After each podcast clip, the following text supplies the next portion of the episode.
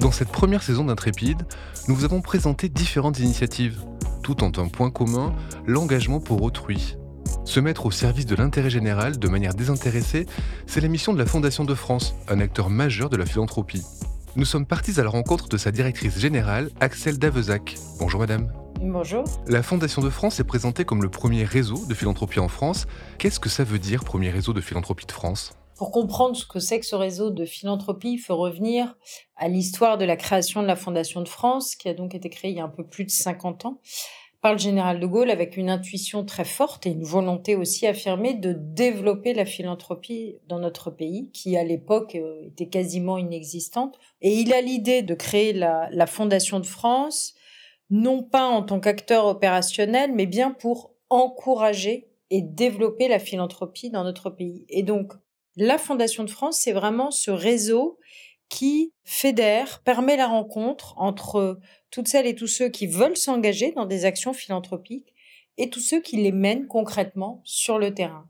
Donc ce sont des donateurs, des fondateurs qui vont à la rencontre grâce à la Fondation de France des associations et tous les acteurs de terrain qui mènent des actions dans le domaine de l'éducation, euh, l'accompagnement des personnes âgées, la recherche, la santé, l'environnement, la culture, tout ce qu'on peut imaginer, toute action d'intérêt général. Vous avez mentionné plusieurs domaines d'action qui sont les vôtres, dont l'environnement et les personnes âgées. J'imagine qu'il y en a d'autres, mais qui choisit les domaines dans lesquels la Fondation s'engage? Alors, le choix des causes à la Fondation de France, il est guidé par deux principes. Le premier, quand vous avez dans votre objet social de mettre en œuvre et de répondre aux enjeux prioritaires d'intérêt général, ou, c'est un travail que nous avons mené à nouveau en 2019-2020, nous avons dit aujourd'hui quels sont les enjeux prioritaires dans notre société pour lesquels nous devons trouver et construire des réponses, parce que ça sert à ça, hein, la générosité privée. C'est résoudre des problèmes qui ne sont pas résolus aujourd'hui par les pouvoirs publics. Et il est bien évident que les priorités ne sont pas toujours les mêmes. Si je reprends la cause environnementale, bien qu'elle soit présente depuis 30 ans à la Fondation de France, nous mobilisions, on va dire, assez peu sur ce sujet euh, du climat. Il y a 30 ans, aujourd'hui, elle est bien évidemment tout en haut de nos priorités.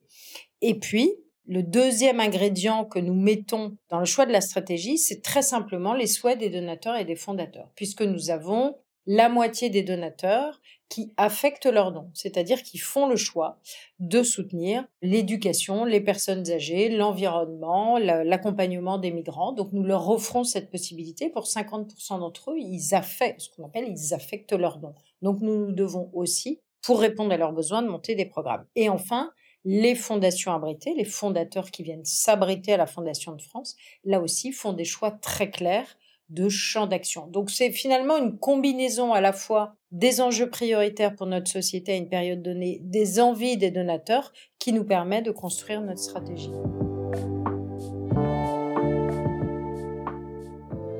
Est-ce que vous pourriez nous dire, Axel Lavezac, qui sont les donateurs, les soutiens financiers de la Fondation Est-ce que ce sont de riches mécènes, des institutions, des particuliers? Quelle est la sociologie des donateurs de la Fondation? On a souvent l'image d'une philanthropie, euh, j'allais dire, des riches. Alors, les guillemets, euh, à l'oral, ça passe pas très bien, mais c'est bien la réalité. Alors que la générosité en France, c'est pas du tout ça. Et c'est pas du tout celle-là, à la différence d'une philanthropie plus anglo-saxonne, on va dire, où on a de très grandes fortunes qui engagent euh, des montants euh, absolument colossaux. C'est pas la philanthropie dans notre pays. Il y a 5 millions de foyers fiscaux qui sont donateurs. Et puis, il y a en gros la générosité privée, c'est 8 milliards et demi dans notre pays chaque année, 3 milliards et demi issus des entreprises et le reste des particuliers. Donc on voit qu'on a une générosité des particuliers qui est extrêmement euh, développée. La Fondation de France, Concernant la, j'allais dire le profil de ces donateurs, elle est, elle est relativement euh, similaire à celle d'une autre association, une autre fondation. Ce qui est plus atypique dans le schéma de la Fondation de France, ce sont les fondateurs, parce que pour créer une fondation euh, abritée à la Fondation de France, nous demandons 200 000 euros sur 5 ans, c'est-à-dire 40 000 euros par an. Donc, bien évidemment, c'est une population qui est plus atypique, celle-là. Alors on l'a vu, hein, il y a la possibilité de s'engager par le don, mais pas seulement. On peut aussi contacter la Fondation de France pour donner de son temps. Comment s'engager autrement que par le don financier? Oui, comme je vous l'ai dit, la Fondation de France, son modèle économique, mais c'est au-delà du modèle économique, sa capacité à, mettre en œuvre ses missions sociales, ses actions d'intérêt général, elle repose sur ses 600 bénévoles. Sans les bénévoles de la Fondation de France, en fait, nous ne serions pas en capacité de, de mettre en œuvre notre objet. Donc, chaque année, effectivement, nous avons des bénévoles qui nous rejoignent, qui sont pas des bénévoles, nous, à plein temps, comme très souvent dans les associations, parce que ils sont très liés à la mise en œuvre des missions sociales, donc soit au sein de comités sur une thématique euh, donnée, sur une cause particulière pour apporter leur expertise, donner son avis sur des projets, soit sur le terrain pour aller rencontrer des projets, des associations et faire remonter finalement toute l'innovation qui remonte du terrain en, nous, en attirant l'attention sur un projet. Par votre poste, vous avez une position privilégiée pour voir le niveau d'engagement des Français. On dit beaucoup que notre société est de plus en plus individualiste. Est-ce que c'est quelque chose que vous, vous constatez? Y a-t-il une baisse de l'engagement pour les autres ou au contraire, auriez-vous remarqué un regain de la philanthropie? Bref, comment se porte l'altruisme en France? Alors moi, je dis souvent que j'ai un regard euh, très déformé sur euh, notre société parce que moi, je ne rencontre que des gens formidables. C'est-à-dire, je rencontre d'un côté des gens généreux, des donateurs, des fondateurs, des fondatrices qui ont envie de donner pour les autres.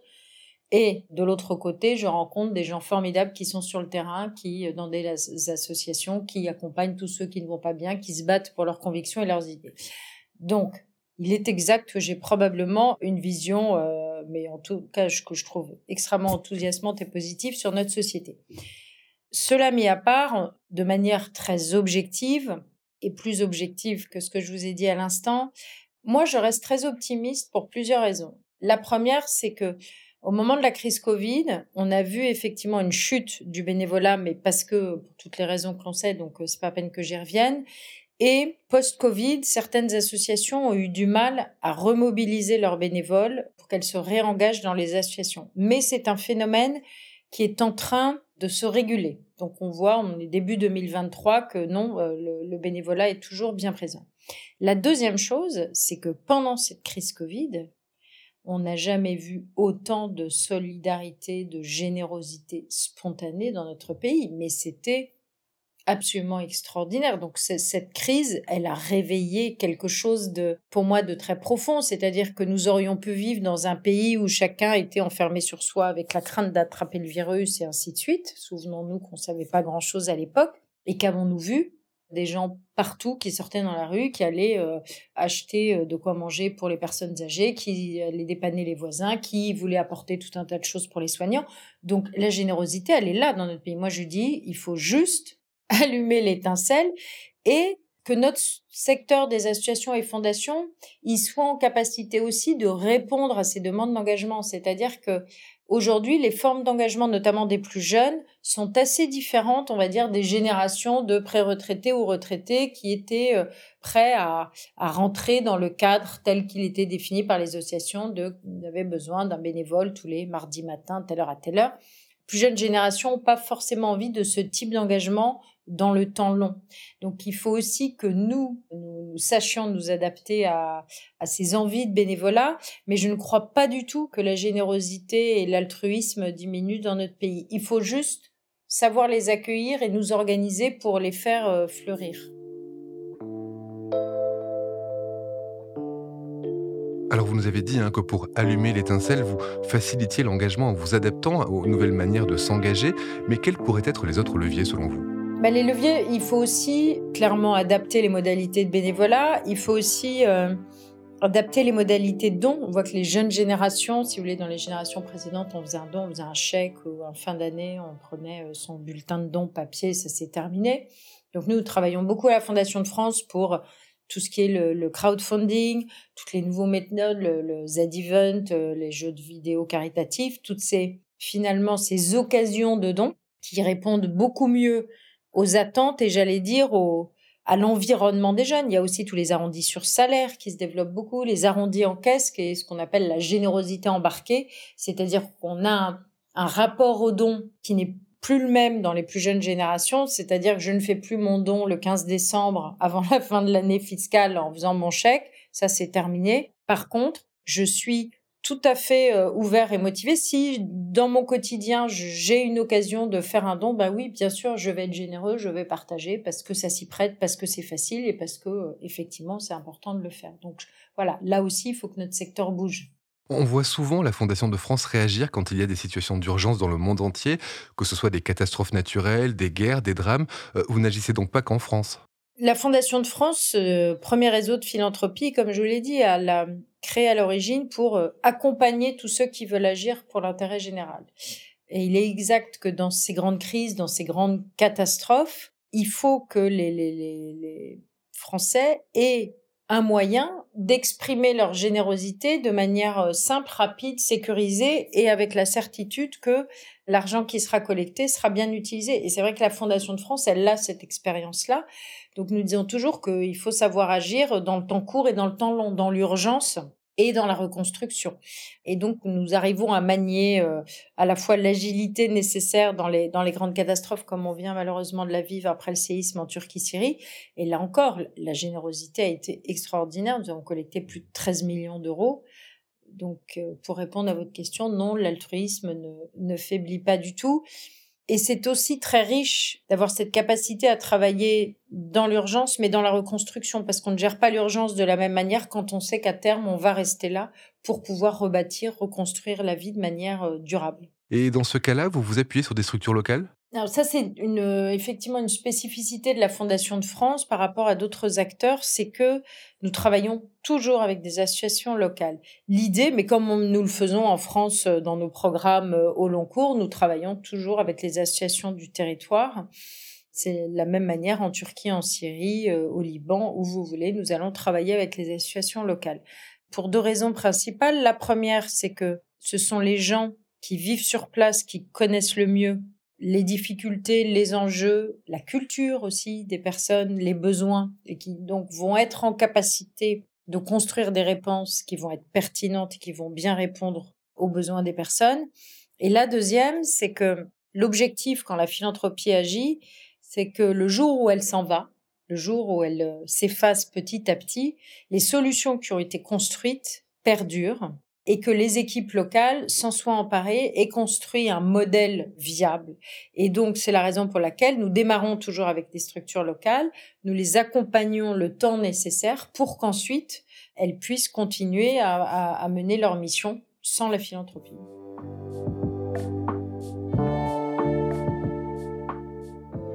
Il y a une grande question, hein, qui est la question de la confiance à l'égard de la Fondation de France. Cette confiance, elle ne se construit pas n'importe comment. Vous rendez des comptes, vous êtes contrôlé. Comment ça se passe exactement? Alors, la Fondation de France, elle travaille comme n'importe quelle grande entreprise avec euh, des règles de fonctionnement, un conseil d'administration, bien sûr, des comités multiples, des comités d'audit, des comités rémunération, tout un tas de comités qui viennent contrôler la manière dont travaillent les équipes opérationnelles. Nous avons bien évidemment un commissaire aux comptes qui certifie les comptes tous les ans, comme une grande entreprise. Et puis, en termes de contrôle extérieur, le plus important pour les structures non lucratives, donc les associations et les fondations, c'est le contrôle de la Cour des comptes, qui est donc cet organe public qui vient et qui euh, s'installe dans vos murs pendant un certain nombre de mois et va décortiquer tout le fonctionnement de la maison. alors, la Cour des comptes vient très régulièrement à la Fondation de France d'ailleurs venu trois fois euh, ces dernières années. Et ce qui est très, euh, j'allais dire, à la fois rassurant pour les donateurs et aussi euh, une source de satisfaction pour l'équipe, c'est que la Cour a salué la rigueur de notre gestion, l'intelligence dans la mise en œuvre de nos programmes. Et donc finalement, in fine, quand le donateur donne 10 euros, non seulement il sait que l'argent est rigoureusement géré, mais en plus, et j'allais dire presque le plus important, c'est que les projets retenus sont de qualité et que toute cette générosité, elle a de l'effet sur le terrain. Pour terminer, Axel Davzac, j'aimerais bien parler un petit peu de vous. Vous avez commencé dans la finance pour aboutir dans la philanthropie à la tête de la Fondation de France, après un, détour par l'ARC, l'Association pour la recherche sur le cancer. Comment êtes-vous passé d'un monde à, un autre, ces deux mondes qui semblent très différents dans les représentations collectives qu'on en a? Qu'est-ce qui a guidé ce choix? Alors, vous avez raison, ils, sont assez... Euh, assez opposés en même temps pour euh, gérer une structure comme la Fondation de France. Il n'est pas forcément inutile d'avoir euh, quelques notions de, de finance, j'allais dire, et de gestion d'entreprise au sens large pour que ça fonctionne bien. Mais c'est pas l'essentiel du sujet. En fait, c'était au début des années 2000 et j'ai pris conscience que le, si vous voulez, l'environnement dans, le, dans lequel je, je travaillais ne me correspondait pas, ne me convenait plus du tout et qu'il était impératif que je remettre mon engagement professionnel en cohérence avec mes valeurs, avec euh, ce qui était très profond chez moi, c'est-à-dire euh, le collectif, euh, l'intérêt général, le, sens qu'on donne aux choses en fait. Hein, voilà. J'en étais assez peu consciente au début, puisque quand on travaille, je, suis quelqu'un qui est assez investi, donc on travaille, on déroule, on se pose pas beaucoup de questions. Et puis finalement, il y a un moment, on dit, mais je, je vous vous retournez, vous regardez, vous dites, mais que fais-tu là? Et donc, je me suis dit qu'il fallait impérativement que je trouve une association ou une fondation, n'importe quel acteur d'intérêt général pour aller m'investir. Et c'est là où j'ai vraiment une très grande chance de travailler à la Fondation de France, au-delà de la magnifique structure que c'est, parce que cette maison, elle est unique dans le secteur. C'est la maison de l'intérêt général. C'est-à-dire qu'à la Fondation de France, nous travaillons sur toutes les causes. Et quand votre motivation de fond, c'est de vous engager pour l'intérêt général, mais c'est merveilleux de travailler ici. Vous vous occupez, vous, vous travaillez sur la question des jeunes euh, le matin, vous parlez climat l'après-midi, le soir vous vous questionnez sur les migrants ou les discriminations ou les personnes âgées. Et le point commun de, de tout ça, c'est fondamentalement l'idée que l'action philanthropique, l'innovation qui est portée par tous ces acteurs, elle permet de trouver des solutions qui non seulement répondent aux difficultés, mais au-delà de ça, crée une telle mais, richesse humaine pour notre société que c'est merveilleux.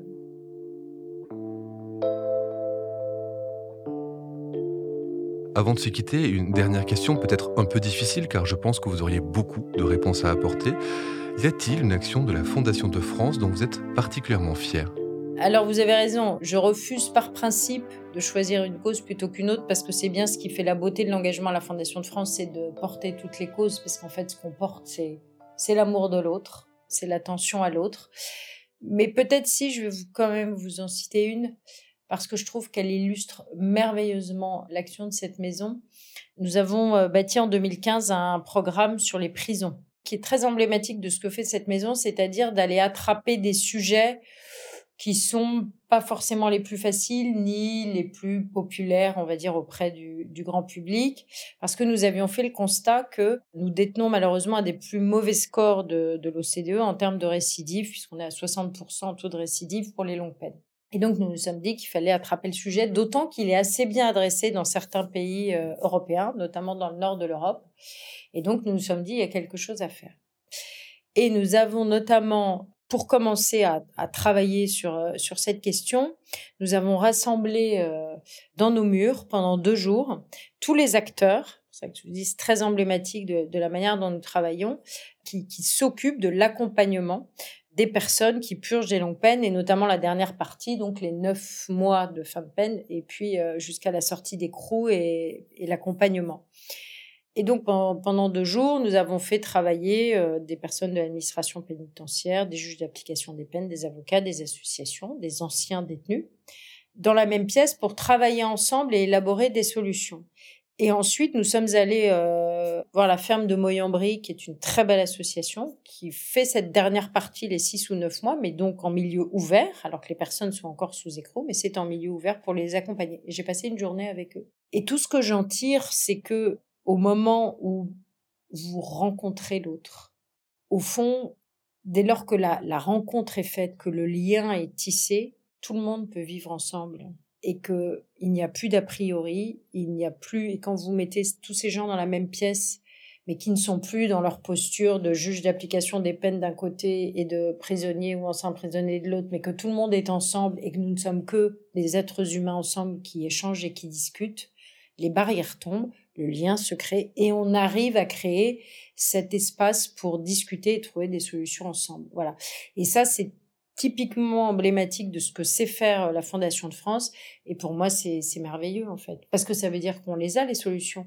Il faut juste se mettre autour de la table, accepter de discuter, et puis l'intelligence collective, elle fonctionne, un peu de bonne volonté, un peu de temps, il faut du temps aussi, toujours, mais nous avons tout pour y arriver. Merci Axel Davezac.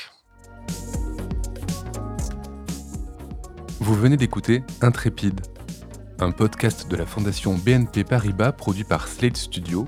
Retrouvez tous les épisodes sur Slate Audio et sur toutes les plateformes de podcast.